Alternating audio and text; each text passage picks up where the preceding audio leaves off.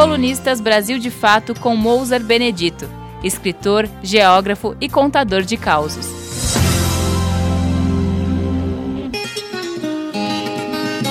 Quando vou a um supermercado no bairro de Pinheiros, em São Paulo, fico admirado com a quantidade de velhas que ficam sentadas numa fileira de bancos em frente aos caixas. Faltam praças e espaços para idosos na região e o supermercado se tornou o espaço dela, a praça delas. Ficam lá conversando, fofocando, olhando quem entra e quem sai. Um velho amigo meu resolveu alegrar um pouco as coisas lá.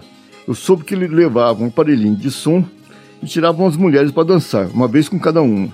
É dura a vida de aposentados sem atividade nas cidades grandes como São Paulo, mas não só aqui. Não há espaços que possam ocupar numa boa. Em alguns lugares existem asilos que, em vez de melhorar, acho que piora a vida de quem já está no bico do corvo. Há muitos anos, na periferia de São Paulo, vi um asilo de freiras em que elas achavam que estavam fazendo o maior bem aos internos. Mas olhando o que elas faziam, eu pensei: para esse pessoal internado aqui, o melhor que tem a fazer é bater as botas. Não havia nenhuma atividade de lazer, nem jogo de damas, dominó e muito menos música. A única coisa que podiam fazer era rezar, o resto era pecado. Ora, vale a pena viver assim? Uma atividade típica de velhos aposentados é jogar dominó. Em muitas cidades, em algumas praças, existem mesinhas apropriadas para o jogo dominó.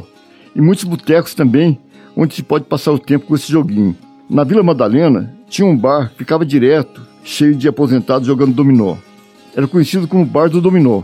Mas um comerciante cresceu os olhos para a boa localização do bar, conseguiu que o dono do prédio rompesse o contrato com o dono do boteco e alugasse para ele fazer um bar de luxo, caro. Os aposentados foram expulsos, simplesmente. Não havia nenhum espaço que pudesse ocupar ali por perto.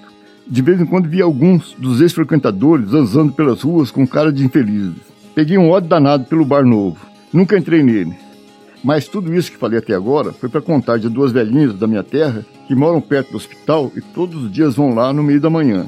Mede a pressão, a temperatura, a glicemia e conversa com pacientes e funcionários. O passatempo delas é ir ao hospital.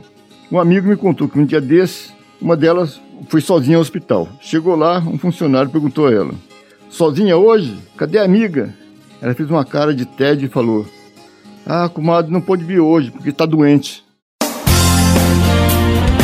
Você ouviu Mozart Benedito, escritor, geógrafo e contador de causos.